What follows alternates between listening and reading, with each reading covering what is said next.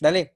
Ya, este, hola, ¿qué tal? Eh, amigos, conocidos, escuchas y gente de internet que anda pululando por ahí sin nada que hacer. Este es tu programa, tal vez no favorito, pero sí tu programa de todas las semanas, A Sol y Sombra, eh, que forma parte de la revista Tintero Blanco.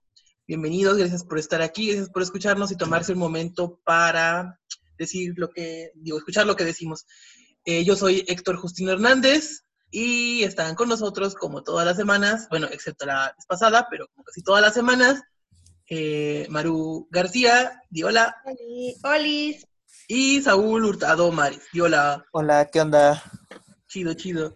En esta ocasión vamos a hablar un poco acerca de la infancia. Vamos a hablar de nuestras infancias porque pues siempre es bueno hablar desde el yo y ah, de los productos culturales, de las películas, las series, sí específicamente o especialmente los libros que nos marcaron en, aquella época, un poco como introducción o como un repaso a la literatura infantil y también como una forma de reencontrarnos con ese yo infantil perdido. Entonces, pues aquí estamos hablando al respecto. Eh, quisiera darle la palabra primero a, uno de, de, nuestros dos este, aquí locutores, ¿quién quiere iniciar? Diga yo. O, señalo con, el dedo, ¿no? Pues Maro, Maro, Maro iniciará eh, dándonos, hablando acerca al respecto. ¿Qué puedes decir acerca de, tu infancia, Maru? Y cuéntanos, pues yo quiero saber. Ahorita que mencionabas sobre lo de literatura infantil, ya sabes que me fascina. Sin embargo, como que me vino a la cabeza, ¿qué leía cuando era, pues, niña cuando era chiquita, pero no fui una niña lectora, si puedo confesarlo. Eh, fui más, pues, una niña de televisión. así, soy, muy devoradora, igual hasta la fecha también, este, de, contenido así de series o caricaturas. Y creo que eso era como que lo que más eh, consumía en su tiempo. Eh, sí recuerdo unos que otros libros, pero eran como que muy obligados, pues entre comillas, porque como que sí los agarraba, pero no eran como que, ah, miren, un libro tengo que leerlo. No, yo recuerdo mucho llegar de la escuela, así como unos, ¿qué? Seis, siete años y irme directo a la televisión. Ajá, y poner que las caricaturas de que los chicos del barrio, Mansión Foster o cosas así. Ah, sí me gustaba muchísimo ver anime de los clásicos. Y ¿Qué pues, es clásico? De que cuando llegaba de la escuela o así, cuando todavía lo pasaban, ah, más que nada eran los fines de semana, que en el 7 me parece, eh, ponerme a ver Sailor Moon, Inuyasha, Digimon. Porque pues obviamente no son de mi época, ¿verdad? Yo veía como que las repeticiones. Ok, ok. no sé, me, gustan mucho y siento que toman, tiene, forman algún, un factor muy importante en mi vida. Todo eso.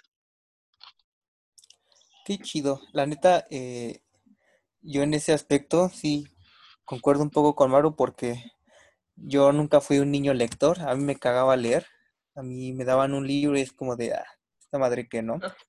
Pero yo, yo comencé así a leer hasta los 18 años, la verdad así eh, vorazmente, diría eh, Maru, vorazmente, eh, pero un libro que sí recuerdo haber leído en mi, infancia y que no lo leí completo, lo leía por, por partes y que fue constante, es El Principito.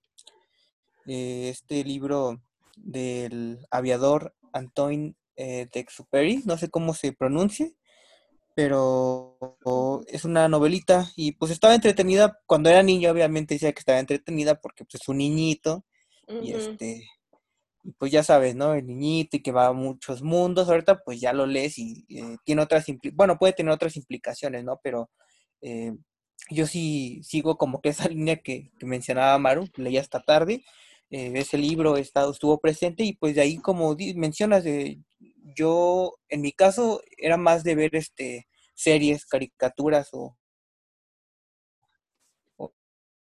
este o documentales, cosas así, ¿no? Digo, esa es mi eh, la línea que yo tenía hace tiempo. Ahorita que mencionas el principio, se me hace curioso. Es que sé que hay mucha gente como que lo ama, pero creo que yo soy opinión impopular porque como que a mí no me marcó tanto. No sé, bueno, no sé cuál sería la palabra porque sí, de hecho lo tengo y creo que ni siquiera lo pude terminar de leer, como que no, no me causó ese, ese impacto que a muchos les causa. Mm, es que, bueno, igual es, eh, no sé, han de ser partes, igual son, bueno, eh, no sé, igual a que al edad lo hayas comenzado a leer o lo leíste. Eh, ya grande, creo que ya entrando a la carrera. Ah, no, a mí sí, bueno, a mí sí me tocó este, mucho antes, o sea, cuando era, era iba en la primaria, creo, sí, iba en la primaria como en tercero, que me lo dio mi, mi, mi papá dijo, ten, léelo. Y pues, así lo agarré y tenía unos dibujitos al inicio y dije, ah, no más, está chido. Y ya comencé a leer y obviamente mi proceso de lectura pues, era muy eh, nefasto, creo. Em, entonces veía y, ah, un niño, un aviador se encuentra un niño y pasa esto, pasa esto, ok. Luego el niño se va a otros mundos y hace esto, esto. Obviamente no, no, tenía, no tendía a hilarlo como, pues puedo eh, ya ahora formar la estructura de, de, pues, de la novelita, pero... Ah, o darle un sentido, ¿no? Porque... Ah, exactamente. Que signifique algo más. Ajá, andas. Pero sí, este, estas eh, relaciones que... Ah, es un niño, yo soy un niño, ¿no? Le gusta viajar, ah, a mí también me, gustaría viajar. Eh, va a otros planetas, ah, a mí también me gustaría viajar a otros planetas, ¿no? Y conoces esto, aquello y lo otro. Entonces, eh, son aspectos que yo, en, bueno, en mi caso, fui relacionando, pero algo importante que leí en foros o en internet, es que muchas, a muchas personas igual le pasa eso, que no, o sea, que no tienen ese apego con, o no, no generan ese vínculo con este libro. y, este, y que también eh, no, ah, perdón, eh, que, los puede marcar de manera diferente eh, en épocas de su vida que no quería repetir palabras, pero eh, que no son este, que no son iguales. O sea, por ejemplo, si le das una ah, lectura cuando es niño a una cuando eres adolescente, va a cambiar ¿no? la percepción. Y si lo lees cuando eres adulto, va a cambiar. Así como todos los libros, ¿no? Pero dicen que en este sí. se nota bastantito. Sí, de acuerdo. Este, en cuanto a mí, eh, pues de mi infancia, yo la recuerdo también que veía muchas caricaturas, pero pues no sé, cuando tenía 6, 7 años, ustedes apenas, bueno, Maru apenas iba a nacer. y Saúl creo que tenía como 2 o 3 años, entonces, no más. Pues yo me acuerdo que veía ah, rayos. Qué ruco, amigo, qué ruco. Y bien pinche ruco, no No, sí, yo me acuerdo que llegaba, llegué a ver la primera, la primera que salió de Pokémon y la primera que salió de Digimon así en su estreno. Y oh, qué y medio. ¿Mande? Qué hermoso. Ah, sí. Igual Ranma y medio, me acuerdo que me tocó cuando la pasaban y así.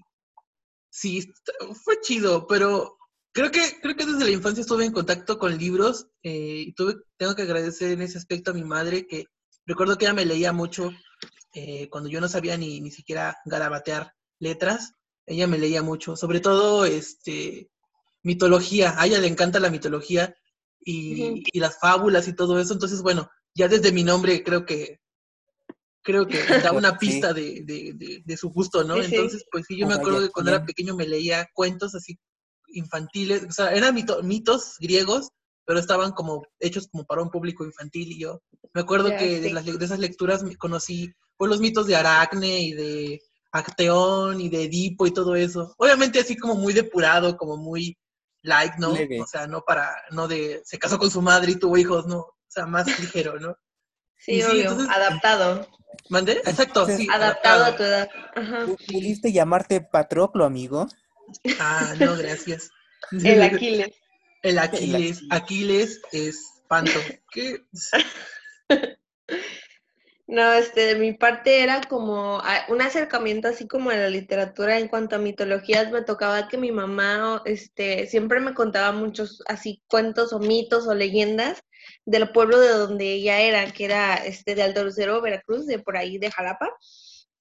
Este, como que me contaba muchas leyendas de por ahí, mitos, este, de repente como que me contaba así historias medio fantásticas que después ya en la carrera cuando entré me fui a dar cuenta que realmente sí son mitologías así como que relevantes en la vida. Ahorita no recuerdo bien cuál era el nombre, pero sí como que cuando me enteré fue como que, wow, mi mamá me contaba eso y ni siquiera yo tenía idea de qué onda. Los mitos, tan, tan buenos, sí es cierto, tienes razón.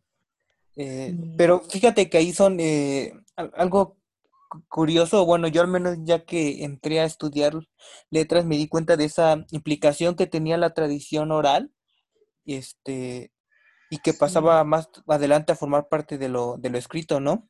Sí, de todo lo que, forma ya la literatura.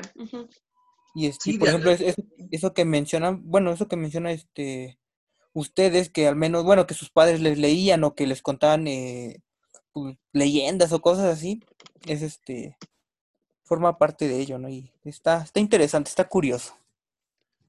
Sí, de hecho otra forma, bueno, ah, otra forma en la que yo como que coincido con la literatura, y a lo mejor muchos como que dicen, ah, no, no cuenta, pero pues yo creo que sí, son todas esas adaptaciones que había de libros infantiles o de, de cuentos, este, de que después, ya saben, Disney como las cuentos de la princesa. Yo veía mucho Barbie, así voy a delatarme, consumía y me gustaban mucho las adaptaciones de los cuentos clásicos, de que Rapunzel o cosas así, que ya después ya leí como que los cuentos como son y pues ves toda la realidad de que te endulzan muchísimo lo que sucede, pero pues como que para mí es un acercamiento muy padre, muy válido ese juego que hacen estos, estas productoras, ¿no? Y, y yo creo que, como tú dices, totalmente válido, porque si no se hacen esas, eh, ¿cómo se les puede decir? Eh, reinterpretaciones tal vez o, remakes de, de, esa, historia como estereotípica, no van a poder establecer eh, ese vínculo con las generaciones que, apenas están, están saliendo, ¿no? Por ejemplo, igual he escuchado muchos comentarios donde atacan cómo son tratadas ahora las historias en, en el cine o en, en, en, la tele, algunas historias así muy clásicas, ¿no? Por ejemplo, caricaturas y todo eso, eh, mencionan que pues ya no siguen los cánones que anteriormente o con los que nosotros crecimos, pero pues si no se adaptan a lo que, eh, pues a lo contemporáneo, al actual, pues cómo les va a interesar a las... Eh, pero fíjate que yo ahí, bueno, es que tiendo a discrepar un poquito es que está lo, con lo que estás diciendo, porque o sea, sí está chido que tomen como los nuevos conceptos, ¿no? Pero hay formas donde lo hacen muy chido y otras donde no les sale para nada. Y es como que yo creo que eso es lo que más pelean. Es que... Hay veces que pelean todo y eso, en eso sí tienes razón, que pues no, tienen que adaptarse, pero hay otras adaptaciones que es como que, ay, mejor no, no las hagan. Es, es, que, es que fíjate que ahí depende y es algo bien curioso porque es que esas adaptaciones ya no son, ya no van para ti. O sea, ya no están producidas para ti, sino para las personas que, o los niños, no sé, los que apenas están este, saliendo o que están empezando a experimentar el mundo. Desgraciadamente, pues personas que, como nosotros, que nos toca ver esos cambios, esos saltos y nos quedamos como de, oye, mejor quítame, quita esa porquería de mi vista, ¿no? Y, todo, pero eh, obviamente pues hay dos lados, ¿no? Hay gente que le gusta, hay gente que no y pero es, lo que te digo, por ejemplo, en, el caso de caricaturas que se adaptan ahorita a nuevos siglos, claro, yo no soy tanto de esa época en, donde se estrenaron de que caricaturas como He-Man o, o este She-Ra o Voltron o cosas así, este, pues cuando tú ves las adaptaciones ahora, los Thundercats, que no sé si ustedes vieron cómo las querían adaptar ahorita, eh, tuvieron una adaptación antes como por ahí de 2013, si no me equivoco, si no es que un poquito atrás. Y todos se quejaron y era una adaptación de los Thundercats en jóvenes en su planeta antes de que llegaran a la Tierra. Creo que sí. Creo que sí. Eh, a mí me gustaba verla mucho porque tenía historia, pero pues se quejaron y pues la serie fue cancelada. Ok, bueno, eso sí fue culpa de los, los que vieron la serie antes, ¿no? Los fans. Pero ahorita la nueva adaptación, yo sí siento que eso sí es una mentada de Mauser. O sea, De como- madre, de madre, ya, total, no nos patrocina nadie, podemos decir de madre. La verdad sí, o lo, que hicieron, o lo que hicieron con los Teen Titans a mí me enojó muchísimo. Tantas formas de poder adaptar así. Pero, o sea, sí, pero fíjate que está pasando lo que pasó, lo que mencionaste que pasó antes, solo que a ti te está tocando ahora, eh, eh, a- bueno, no atacar, pero o sea, estar en discrepancia con esas nuevas representaciones, porque algo bien curioso, por ejemplo, ahorita que mencionaste los Teen. Titans, eh, hay un, hay un capítulo que a mí, o sea, yo no lo he visto, pero se me, no es una película. Ah, que sí, donde muy hacen el crossover. y, o sí. sea, y puta, o sea, ver esa historia, bueno, ver esa historia a mí al menos me intriga. Es que lo supieron manejar los que trabajan detrás de eso. Como que dijeron, ah, bueno, ya están diciendo esto, vamos a utilizarlo a nuestro favor. Eso fue buen trabajo de marketing, porque también lo hacen, ahorita yo estoy viendo, ah, ya que pues mencionamos que pues yo sigo viendo todos estos programas, este, estoy viendo la, la nueva serie de los jóvenes, este, los jóvenes, ay, ¿cómo se llaman estos de DC? Que es, es que iba a decir los jóvenes vengadores, pero ¿Liga de la no. Justicia? Ajá, la Justicia Joven. Es, es esta serie donde pues se enfocan no en la liga, sino en, en los ayudantes, ¿no? En los, en los chicos. Este, y aquí hay igual un crossover de la que es la serie nueva de Teen Titans Go y Teen Titans normal y meten muchísimas series, entonces a mí se me hizo muy interesante y muy padre ver cómo hacían este juego. Pero pues esta serie como que pues te digo, supieron, los que trabajan con su marketing supieron como que explotar muchísimo este odio. Yo creo, yo creo que son los guionistas igual porque, o sea, eso no solo es publicidad, sino, o sea, darle tratamiento a una historia y, y este, o sea, trabajarle, dedicarle tiempo, eso, eso es, pues, interesante, o sea, lo, yo creo que ahí es donde está la verdadera chama, porque si no hubiera una buena trama, o si no Sí. hubiera una relación entre una y otra, pues, no hubiera Sí, igual, igual hay muchos trabajos buenos, también no, no digo que no, es como que ahorita lo que me está gustando de muchas series como que adaptan es, es que les meten historia y en las series clásicas casi no había, era como que tenían que hacer algo que llamara la atención, así como acción todo el tiempo, no importaba que no tuviera sentido. Como spin-offs, ¿no? Más o menos. Ajá, sí. Eh, por ejemplo, igual ahorita que mencionas, eh, bueno, está saliendo ya todo esto, hace unos días mi, eh, un familiar, una familiar pequeña, me comentó que hay una, hay una serie del, del Rey León, esa película emblemática con la que varios crecimos. Ah, ajá. Este, hay una serie de, del Rey León donde sale un león, según sigue la línea, misma línea de las películas, ajá. pero aparece un león que es este, que es hermano de, de Kiara, Ujú. Kiara, que es la, eh, la La hija hija de. Entonces, este, yo, yo cuando recuerdo haber visto muchas críticas, pero ya que a ella le ha gustado mucho todo ese universo, ya que me acerco a ella y le pregunto, oye, ¿qué onda? ¿Qué pasa con esto? Y, y me empieza a dar cómo está todo el entramado, y o sea, y suena muy creíble y suena muy padre, porque supone que ese nuevo personaje que crearon y metieron para hacer la serie, eh, se desaparece entre la película eh, de la 1 para la 2, Ujú. que desaparece, por eso no sale en la 2, pero en la serie hay una, eh, hay, hay algo que lo incluye y regresa como que al final, o sea, aparece al final de la película 2, ¿no? Que es con lo que todos nos quedamos y eso está, está, está curioso, está, está padre y como tú Ah. mencionas, manejan otras historias y, y pues bueno. Ha- Hablando de- del Rey León, creo que sería bueno mencionar el plagio que es la película, ¿no? Sí, no, no, ¿cómo el león blanco. Todos sabemos, todos sabemos que es muy similar al León Blanco de, allá de Japón y que además Sí. es muy similar a Hamlet. Ah, sí. Bueno, pero eso más que plagio con lo de Hamlet, yo creo que eso sí es más la adaptación, ¿no? Sí, yo Porque creo, igual la 2 es Romeo y Julieta, no sé si se habían dado cuenta. sí. Yo no he visto la dos. No, ay, es mi favorita. Yo recomendado. Así. Pues Es que- su es que perro se llama Kobu, con eso decimos todo. Sí, mi perro se llama Kobu, como, como el Romeo del- de los leones. Es que a mí sí me gusta mucho, creo que es la que más me gusta, me gustó incluso más que la 1 y me hace reír mucho. Y sí tiene que ver esto con mi infancia ahí hablando, hablando de eso. Creo que es así como que me pegó y siempre la veía. Tengo hasta la fecha el cassette. Ah, yo también. Original. Ajá, donde están las dos películas. Y me encantaba verla.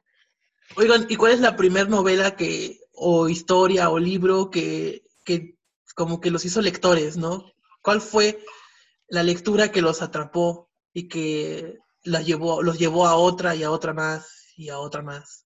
Y así. No importa que haya sido en su infancia, ¿no? Creo que también puede ser ahorita. Ahora que ya estamos grandes. No Pues en mi caso sí fue de hecho un libro infantil, lol, pero ya tenía yo como, ¿qué serán? Unos buenos 13 años, tal vez. Sí, por ahí unos 12, 13 años. Es una saga de una escritora italiana. Se llama Fairy Oak, los libros. Y pues más o menos cuentan la historia de dos niñas que nacen siendo brujas en un así mundo ficticio así bien padre. Ah, pues la autora de estos libros, no sé si alguno de ustedes como que vio esta serie o leyó alguna vez o encontró en, en las, en los puestos de revistas estos cómics que se llaman Witch. No, yo no. O bueno, era una serie también que la pasaban en el 7. ah, Ajá. Pues era más o menos de la generación de, de adolescencia de mi hermana. Mi hermana me lleva muchísimos años, entonces pues yo estaba muy en contacto con, con, pues, con lo que ella iba haciendo o viendo, pues yo estaba ahí pegada como chicle. Entonces, de repente mis hermanos empezaron a leer mucho estos libros y yo quería como que entrar ahí y cuando los leí como que supe que no podía dejar de, de leer. Fue ese momento donde dije, es que me gusta esto de, de leer estos mundos, quiero encontrar más y pues así, y hasta aquí estudiando letras. Chale. Qué chingón, la neta. ¿Y usted, Saúl? Yo, eh, tal vez no me dejó el hábito, eh, y ahorita lo acabo de recordar. Yo luego, cuando he ido a ferias con Maru, le, le he platicado que hay una editorial, ¿cómo se llama? Eh, Castillo, que hace, trabaja muy bien el material, la literatura infantil. eh, siempre he pensado eso, o sea, ilustraciones, historias interesantes, o sea, para niños. Y recuerdo que en una ocasión me dieron un librito eh, de esta editorial en donde vendía, venían varios cuentos y venían muchos, muchos, muchos cuentos. Y sí recuerdo, no recuerdo los títulos, pero venían acompañados con una imagen y, y- y había varios, ¿eh? Había, del que más me acuerdo es de un niño que tenía piojos y aparecía la imagen de un piojito que estaba así como que desesperado porque lo iban a matar. Eh, bueno, porque pues, este, pues, ya se iba a acabar su casita. Eh, y era narrado desde el, desde el piojo, creo. Y hay otra historia que es con la que termina ese libro que nunca se me va a olvidar, de un este, de un niño que tiene una sombra, eh, una sombra y este, y son amigos, ¿no? Entonces el niño va creciendo y la sombra lo acompaña, pero llega un momento en que la, eh, en que la sombra se da cuenta de que pues el niño está creciendo de más y hace cosas que ya no le gustan, ¿no?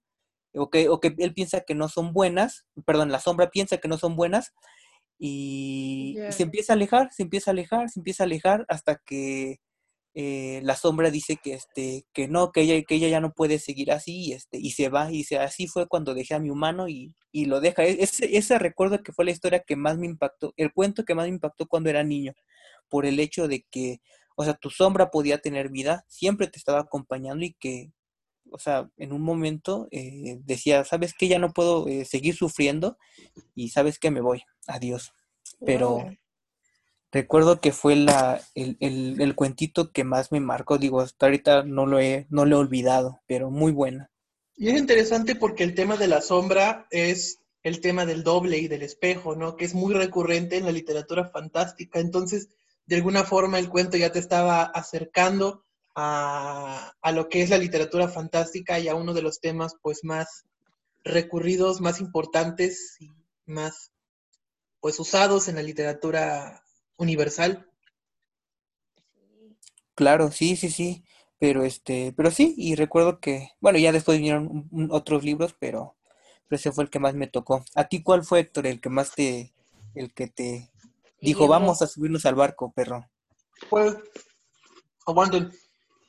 Estoy, estoy comiendo unas papas Muy buenas. Aprovecho, aprovecho. Gracias. Estamos en el foro y pasó Doña Pelos ahorita con su cubrebocas. y le compramos. Doña Pelos vendiendo sus papitas y dije, pues voy. Em, pues fíjense que yo comencé a leer tardíamente porque me gustaban más las películas cuando era como un prepuberto y un puberto. Entonces, cuando era niño, pues sí leía, ¿no? Por, por influjo de mi madre, pero no tengo como un libro o algún texto que me haya así como marcado mucho. Pues me gustaban los cuentos infantiles, ¿no? Pero nunca fue como algo que, que me llevara a la lectura como constante. Mm, yo creo que, tenía como 16 o 17 años cuando empecé a leer así más constantemente. Y el libro que me llevó a eso fue El Señor de los Anillos. Suena Ah, muy vale. friki, pero vi las películas y dije, quiero ver qué onda con esto.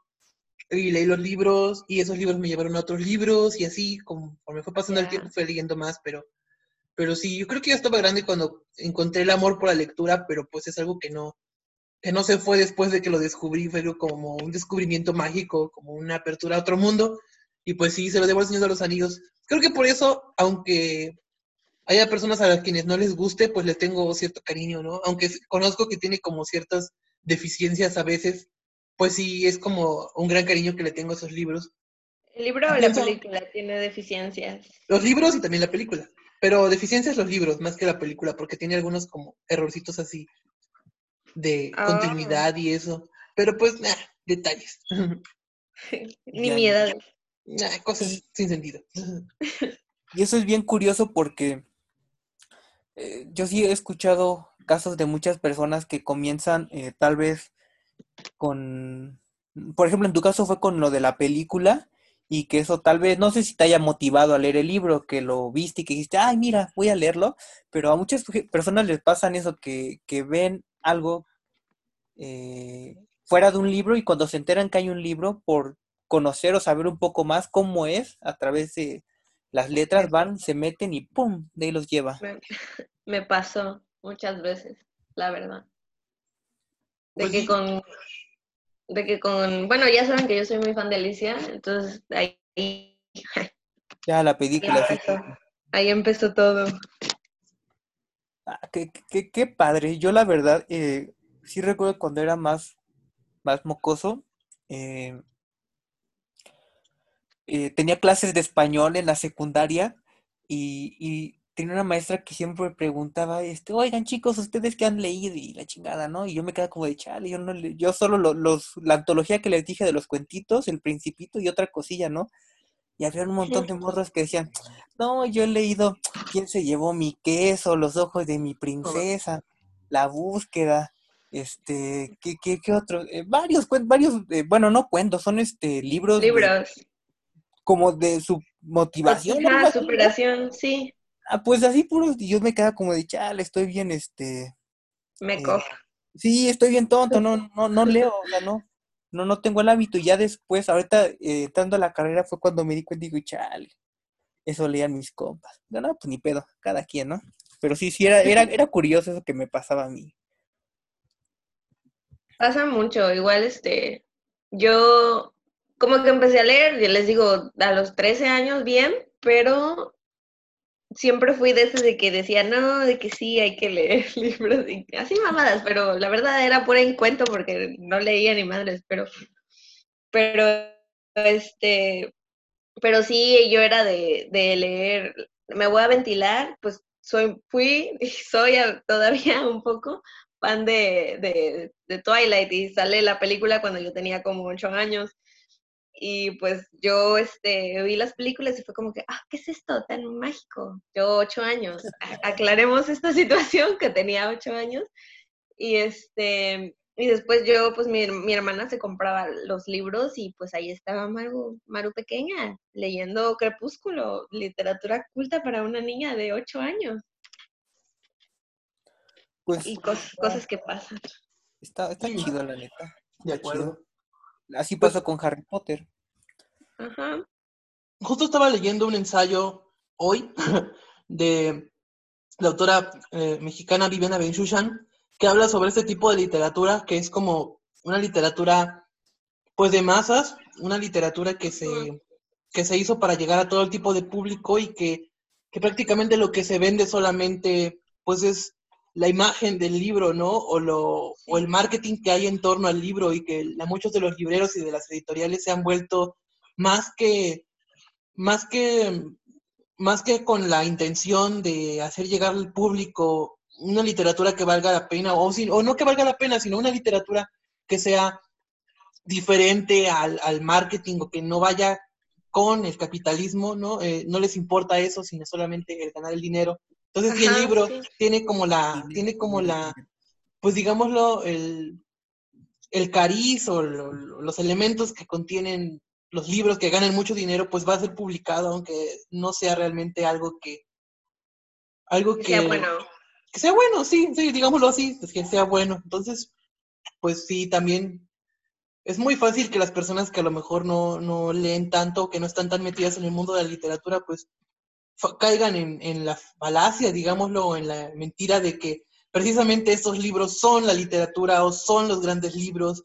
Porque pues como que no hay nada más, ¿no? Sí, ¿no? Y además porque las instituciones te han metido la idea de que leer es para algo, ¿no? Que es para hacerte mejor persona o es para sentirte mejor o para superarte. No, y muchas veces no, o sea, muchas veces leer es solamente porque es bueno, porque es divertido, porque... Porque te gusta. Porque es, ajá, porque te gusta y no, no tiene tanta ciencia. ajá, es como cuando ves una película, o sea, no vas a ver algo que pues no, no, no te hace feliz a ti, a ti como persona. O sea, individualmente a cada quien le puede gustar leer lo que sea, ¿no? Pero, pero sí tienes razón en eso de lo de las editoriales, porque pues a veces como que de verdad aunque sea este tipo de, puede ser literatura así como juvenil que venda, pero que sea buena, porque muchas veces como que si las llegan a tus manos y es como que, ah, ¿qué pasó aquí? Sí, de acuerdo, y que solamente se hace para pues ir de acuerdo con el marketing, con la moda y con las ventas. Eh, para ganar dinero, para ganar el varo, el billete, tener, ser rico, ser de dineros. Ser millonario. Y pues bueno, pues sí lo dejamos hasta aquí. Eh, creo que hablamos de todo y no hablamos de nada, pero eso es lo bonito, eso es lo bonito de las charlas que, pueden ir hacia cualquier lugar. Muchas gracias por estar aquí, a los que nos están escuchando. Eh, la siguiente semana, ya con menos carga, volveremos otra vez con nuestro formato anterior de platicar de temas específicos. Si tienen algún tema que quieran escuchar, con mucho gusto los atenderemos. Los dejen en sus comentarios. Em, suscríbanse a cualquiera de los canales, eh, chequen las publicaciones de la página, sigan a Entero Blanco en Facebook, Instagram, Twitter, Isu, etcétera. Y pues despídanse Maru, Saúl, ¿algo más que quieran agregar o ya? Bye bye. Nos estamos viendo, sintonizando la siguiente semanita. Hasta luego. Hasta luego chicos, bye bye. Bye. Bye.